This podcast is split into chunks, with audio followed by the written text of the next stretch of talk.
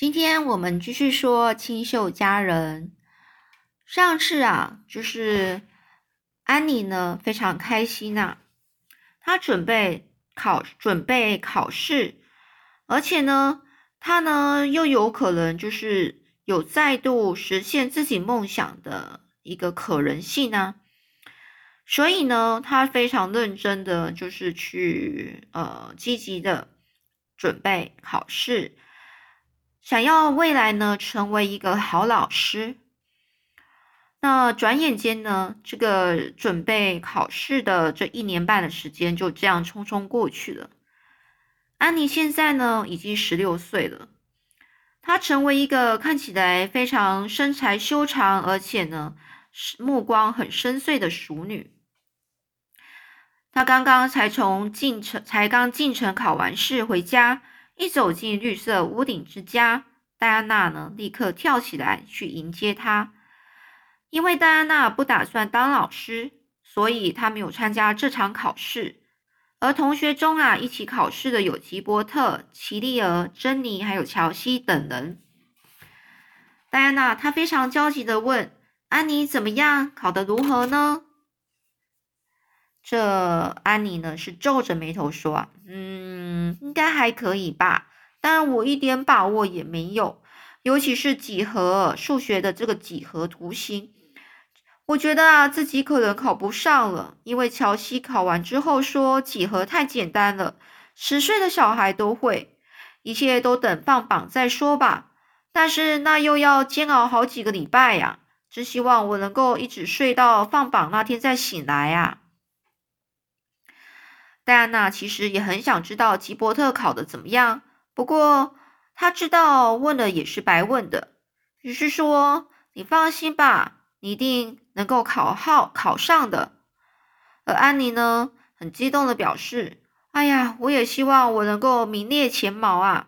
如果办不到的话，干脆就不要去皇后学院了。”这个戴安娜听到他这样说，她知道他的意思，因为呢，安妮呀，她就心里想着，她一定要赢过吉波特。如果赢不了他，那就不算真正的成功啊。这三个星星期啊，就过去了，成绩还没有公布。安妮呢，整天就是整个是坐立难安，简直没办法忍受这种很非常紧绷的心情。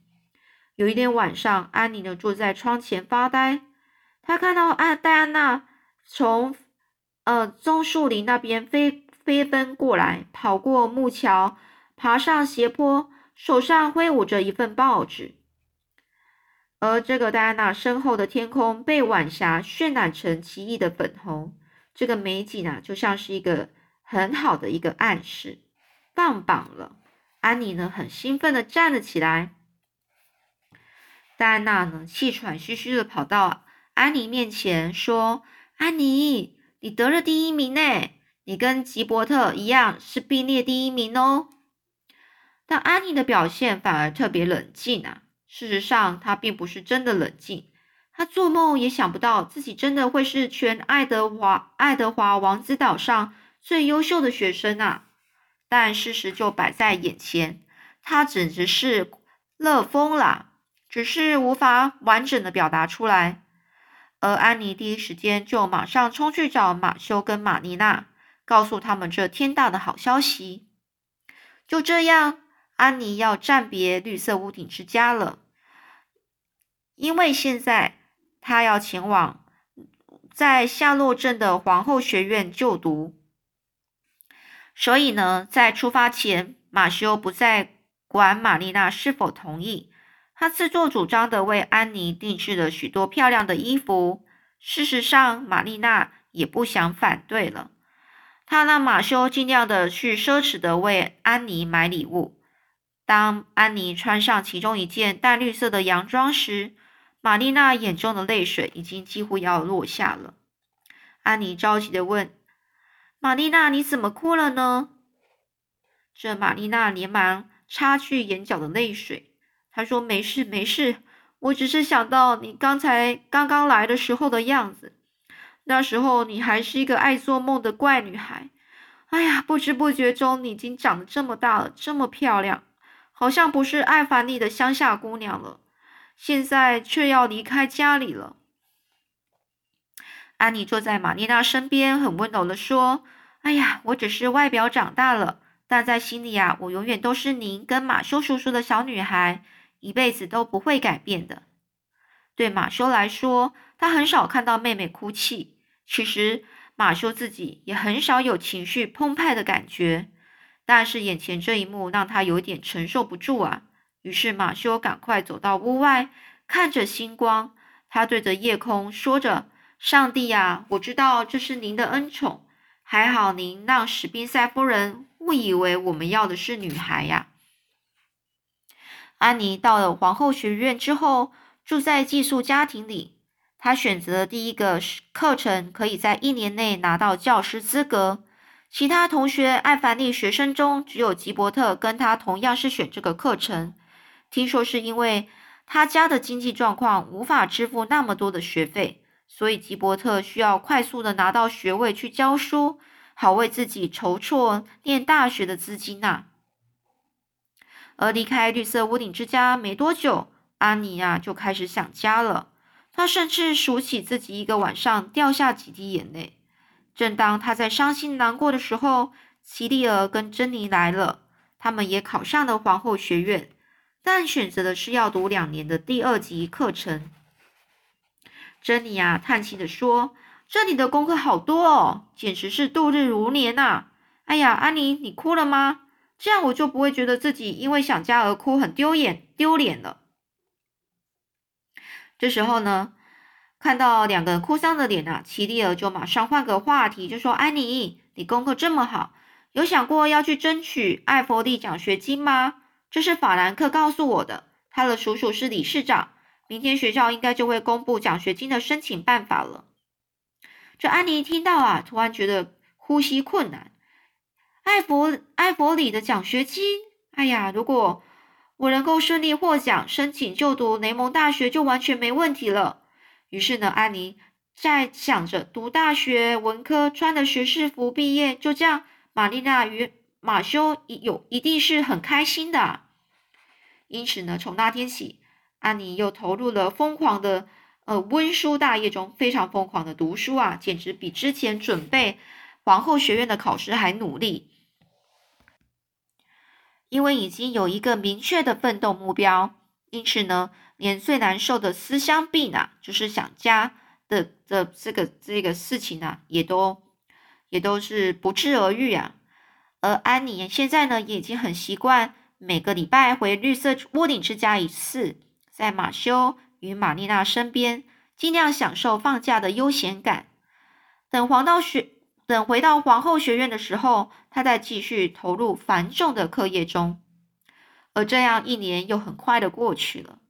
毕业前的考试呢，是攸关到他是否能够顺利拿到教师执照，还有奖章以及艾弗利奖学金。而全校啊，只有一个人能够获得奖学金。因此，考完试之后，安妮简直是非常患得患失、魂不守舍的。魂不守舍就是完全都没有心思，也没办法专心，就不知道在想什么。终于呢，这个考试成绩啊，张贴在布告栏上。安妮呢，完全不敢靠近布告栏呐，只所以他就请珍妮呢去帮他确认一下。但是他们才刚靠近布告栏呢，就发现一群男孩子挤在大厅里，把吉伯特高高举起，闹哄哄的欢呼着“吉伯特万岁，金石奖章的主得主万岁”。这奖章的得主，于是呢，这就是吉伯特他得到的的奖啦。那一瞬间呢，安妮是有点站不稳啊，他就想着，难不成他自己输给了吉伯特了吗？在皇后学院的这一年，他们两个人依然啊是轮流抢着第一名宝座啊。对安妮来说，与吉伯特的竞争就让她觉得读书更有趣了。如果他以后到了一所没有吉伯特的学校，一定会觉得非常索然无味啊，就是太没意思，很无聊。只是马修啊一直坚信，就是一直相信呢，艾弗里奖学金是安妮的。如果安妮她自己搞砸了，那马修会不会就很失望呢？于是呢，这时候呢，在他还在担心的时候，人群中啊，突然爆出呐喊着：“安雪莉万岁！艾伯利艾伯里奖学金的得主万岁！”安妮呀，一时之间有点不敢相信自己的耳朵。珍妮凑过去看一下布告栏，兴奋的回头对安妮说：“安妮，真的是你呀！哎呀，我真的为你感到光荣啊！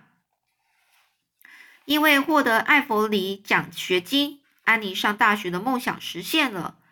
而从皇后学院毕业之后，安妮就可以先回艾凡利过暑假，等秋天开学的时候，再到更远更远的雷蒙大学就读。